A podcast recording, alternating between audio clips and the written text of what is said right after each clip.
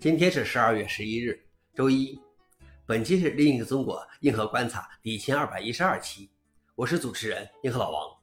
今天观察如下：第一条，Go 程序员大多使用 Linux 或 macOS。Go 团队在八月份对 Go 开发者进行了一项调查，调查结果显示，百分之九十的受访者表示他们上一年使用 Go 时感到满意。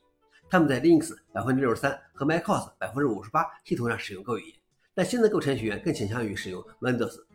虽然 x 八六金融系统仍占开发的大多数百分之八十九，但 ARM 六十四系统现在也被大多数受访者使用百分之五十六。这种采用似乎部分是由苹果芯片推动的。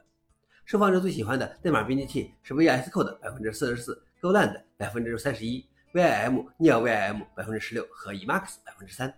四分之三的受访者在使用云服务的 Go 软件上工作，这表明开发者认为 Go 是一种适用于现代云开发的语言。消息来源：GoDev。老王点评：使用 Linux 比使用 macOS 和 Windows 的要多，但是为什么使用 VS Code 的最多呢？第二条是欧盟就人工智能法的推出达成共识。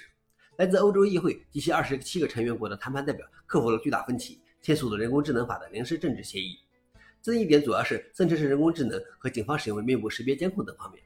这一结果是在上周举行的马拉松式闭门会谈后达成的，其中一次会谈持续了二十二小时。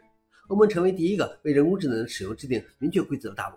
关于最终法律的具体内容，官员们提供的细节很少。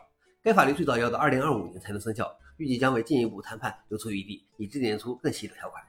消息来源：AP News。老王点评：就怕立法追不上 AI 的发展速度。最后一条是让网速感觉更快的新标准 L4S。这项名为 L4S 的新互联网标准已于今年一月定稿并发布。它可以大大减少我们等待网页或流媒体加载的时间，并减少视频通话中的故障。它还有助于改变我们对网速的看法。并帮助开发人员创建在当前互联网现实情况下无法实现的应用程序。L4S 是低延迟、低损耗、可扩展吞吐量的缩写，其目标是通过减少排队的需要，确保数据包减少不必要的排队等待，花费尽量少的时间。